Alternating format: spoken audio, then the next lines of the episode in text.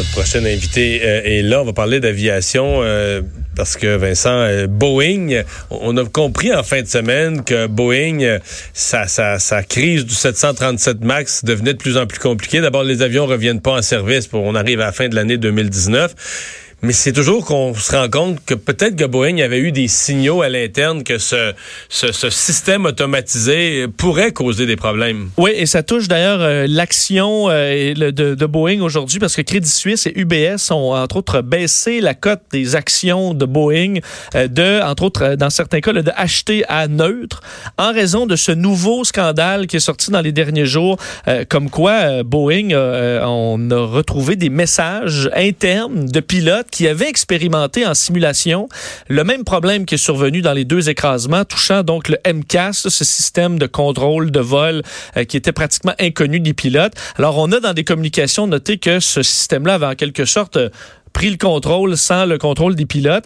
Alors, les, est-ce que Boeing l'a su? Est-ce qu'on a caché ces, ces, ces messages-là euh, à euh, lors de l'enquête? Je veux dire qu'on l'aurait caché, qu'on a eu un premier accident en Indonésie fait, de, fait plein de morts et on n'aurait toujours pas dit euh, rien, puis un deuxième accident qui arrive en Éthiopie. Là, fait que ça commence à faire beaucoup. Est-ce que et évidemment c'est très embarrassant pour Boeing qui pendant ce temps-là continue de produire au ralenti mais des 737 Max, mais évidemment tout ça est arrêté. Ça on, on commence à évaluer. Ça leur a déjà coûté 5,6 milliards. Puis là, on évalue euh, rajouter pour les quatre prochains mois à peu près 3,2 milliards de dollars en perte. Méran Ebrahimi est professeur au département de management et technologies de l'école des sciences de gestion de l'UCAM, spécialiste entre autres en aviation Professeur Ibrahimi, bonjour. Oui, bonjour, M. Dumont. Jusqu'à quel point vous voyez euh, lourde de portée ces, nouvelles révélations sur Boeing? Écoutez, euh, pratiquement depuis euh, la crise, je dirais, à peu près chaque semaine, on, découvre une nouvelle révélation concernant euh, Boeing et il y en a plusieurs dans le milieu qui disent en blaguant, il y a plus de monde aujourd'hui aux alentours de Boeing pour gérer la communication que de régler les problèmes techniques. Alors, ce qui est particulier dans ce message-là, dans cette révélation-là, c'est que c'est la conversation entre deux pilotes. Euh, il faut savoir que dans les compagnies euh, de fabrication d'avions comme Boeing, Airbus et tout ça, les pilotes ou les pilotes d'essai ou les pilotes de test, ils ont un rôle crucial à jouer. Ils sont à la fin de la chaîne, c'est-à-dire là où les ingénieurs ont conçu des systèmes, des, machines, toutes sortes d'appareils, et tout ça, ça va être intégré. Et finalement, c'est le pilote d'essai ou le pilote de test qui va faire le test pour voir si tout ça fonctionne ensemble. Donc, ils ont une obligation, je dirais, morale, mais aussi juridique et légale, d'essayer de, de, de révéler tout, euh, tout problème ou inconvénient dans le fonctionnement des systèmes. Alors là, on se trouve face à deux personnes qui ont détecté quelque chose dans le simulateur. Il y en a un qui dit à l'autre que euh, on a eu des problèmes, donc euh, et, et j'en ai pas parlé. On a eu des difficultés au simulateur et j'en ai pas parlé donc euh, euh devant la commission. Et l'autre il dit bah t'inquiète pas, t'as pas menti puisqu'on t'a pas posé la question. Donc là, on est vraiment dans une espèce de perte de toutes les valeurs de ce secteur-là, ce milieu-là, et cette mm. même entreprise-là, où la sécurité avait un sens, il avait, c'était l'obsession de tout le monde. On était dans une culture d'ingénierie qui, qui valorisait grandement la sécurité, la fiabilité technique, et on se rend compte à quel point aujourd'hui la culture d'ingénieurs a laissé la place à la culture des financiers qui sont prêts à faire n'importe quoi pour essayer de vendre plus rapidement, produire plus rapidement. Et donc ça, c'est une situation grave. Mais je comprends qu'on veuille étirer certains élastiques pour vendre, là, mais de penser qu'alors que des spécialistes, des pilotes d'essai, des gens qui connaissent ça, ont vu un danger, ont identifié un risque, puis qu'on ait laissé passer, puis que là, après ça, des gens volent dans les airs, mettent leur vie en péril tous les jours, des centaines de passagers. C'est comme surréaliste, comme si ça nous donne froid dans le dos. Mais vous avez mis vraiment le doigt sur le mot. C'est surréaliste. Il y a un des grands analystes, un ancien euh, ingénieur, chef ingénieur chez Boeing, qui s'appelle M. Sorgel, Stan Sorgel, qui a sorti un élément il n'y a pas longtemps. Lui, il était pendant des années chez Boeing. Il disait comment tout ça, ça a été produit et géré c'est pire qu'un stagiaire de 23 ans qui prend la, direction d'une entreprise comme ça. Il dit c'est inconcevable. Comment on a été amateur, comment on a été aveugle et comment on a, à, à, tel point, on a favorisé des, à court terme des décisions qui financièrement pouvaient rapporter. Écoutez, on sait aujourd'hui que plus de 90% de la programmation de ce logiciel MCAS et tout ce qui était le système donc d'ingénierie informatique autour de ça, ça a été fait par des jeunes diplômés des universités indiennes qui ont été payés 9 dollars l'heure. Alors, quand vous mettez des ingénieurs d'expérience à la porte chez Boeing, comme ça a été le cas à plusieurs vagues de licenciement. Donc, ce savoir-faire, vous l'avez plus. Et comme ça coûte beaucoup moins cher à 9 dollars l'heure plutôt que plusieurs centaines de dollars par jour d'un ingénieur américain compétent, ben, il est évident qu'à un moment donné, tout ça, ça vous revient à la face.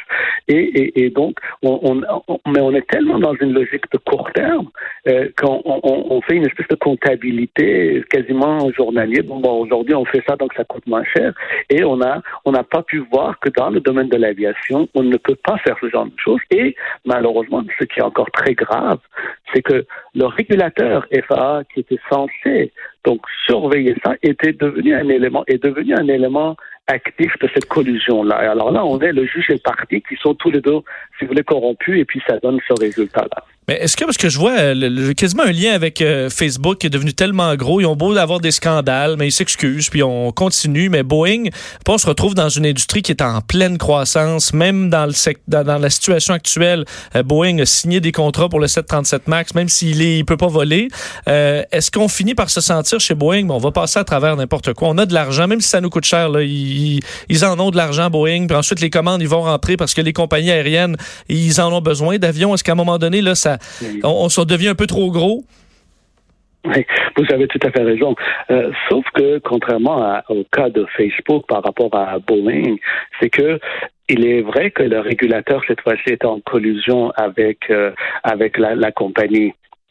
Mais dans le cas de l'aviation, ce qui est particulier, c'est qu'il va falloir pour qu'un avion puisse, par exemple, voler dans l'espace aérien de, la communauté européenne, que ce soit en Chine, en Australie, au Brésil, il faut que l'aviation la, civile de chacun de ces pays-là autorise et certifie l'avion.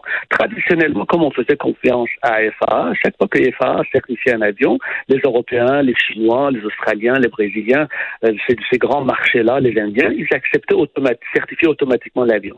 Aujourd'hui, c'est complètement brisé cette confiance. C'est-à-dire que Demain, même si FAA dit, bon, parfait, votre avion est, est parfait, la, la, communauté européenne nous dit, nous, on va faire, on va être très vigilants, on va certifier l'avion nous-mêmes. Les Brésiliens, ils ont dit la même chose. Les Chinois, les Chinois ont dit la même chose. À tel point que M. Mollenberg, il y a quelques jours, a dit, je pense que euh, le, le retour dans le ciel de l'avion et la certification va être graduelle, dépendamment de chaque pays. Aujourd'hui, euh, par exemple, si vous regardez les, les, plusieurs associations de pilotes, notamment les pilotes de Southwest, qui est une des compagnies les plus importantes qui, qui, qui opère beaucoup de 737, ils ont dit, ils vont porter plein contre Boeing pour euh, la mise en danger de la vie d'autrui. Vous nous mettez dans des avions où vous saviez qu'il y a un système qui était dangereux, vous étiez conscient de ça. Donc, alors, c'est vrai qu'on va vers une croissance du marché mondial en termes de demande pour les avions, mais aujourd'hui, il y a un concurrent de taille qui est Airbus qui donne un, avion fiable. Euh, vous avez donc d'autres compagnies, par exemple les Chinois qui arrivent euh, malheureusement pour les deux géants donc sur le marché. Donc il y a une espèce d'alternative. Et quand bon, par exemple, les ventes d'avions dont vous parlez pour de 737, écoutez, c'était une lettre d'attention euh, de IAG, donc euh, la maison mère de British Airways. Une dette d'attention n'implique rien. Il n'y a pas d'argent en jeu. C'est-à-dire ils ont fait, ils ont sorti ça pendant le salon de Bourget parce que ça faisait un coût médiatique assez important. Mais n'empêche que depuis, on a plus des annulations des commandes et euh, plutôt que de, de, de, de, de commandes. Et, le problème, ce, ce qui est aujourd'hui, et ça on le sait maintenant, le problème de base de cet avion n'est pas réglé. C'est un problème de conception. Et on a inventé, donc on a mis au point un logiciel mal euh, pensé, mal opéré, mal intégré pour régler un problème de conception. Euh, ça ne marche pas. On peut pas tricher avec les lois de la nature. Mais justement, M. Brami, est-ce que ça va pousser les, les constructeurs maintenant à dire, au lieu de rabouter le plein de choses, dans de faire un avion euh, le moins cher possible? Est-ce que là, on va dire, ben, on va commencer avec une page blanche, on va faire un avion de A à Z, ça va nous coûter plus cher, mais au moins, ce, ce qui est arrivé avec le 737 MAX, ça nous arrivera pas?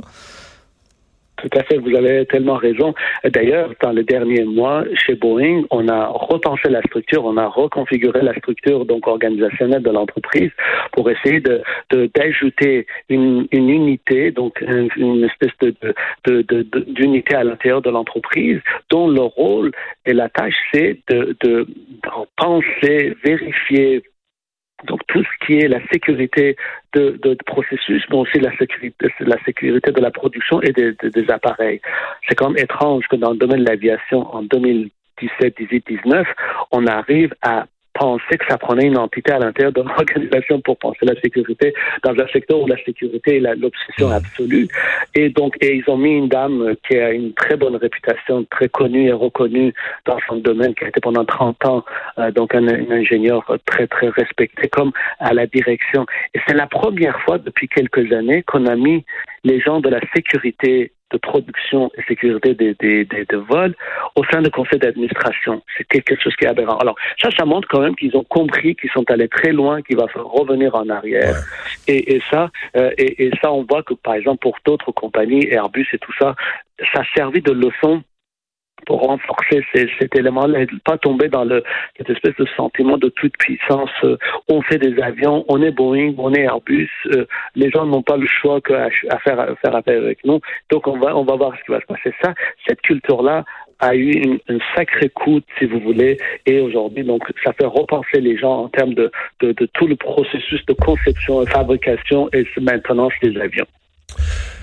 Inquiétant quand même tout ça. Professeur Ibrahimi, merci d'avoir été là. Au revoir. C'est toujours un plaisir, M. Dumont. Ouais. Un certain retour du balancier, là, mais. Oui. Parce qu'on a l'impression qu'il est allé loin du côté de, de l'argent versus la sécurité. Boeing, à une certaine époque, avait de l'audace, euh, créé des avions extraordinaires en partant de rien, puis ont oublié, se sont perdus en chemin, mais peut-être que cet incident-là va leur faire revenir aux sources. On va faire une pause. Euh, notre chroniqueur euh, Gilles Barry, qui nous parle d'habitude de politique, ben aujourd'hui, il est, c'est un pays qu'il connaît bien, il est au Chili et ça a vraiment brassé, même eu des morts dans les manifestations ces derniers jours. Il nous décrit la situation là-bas. Mario Dumont et Vincent Dessureau. Le retour de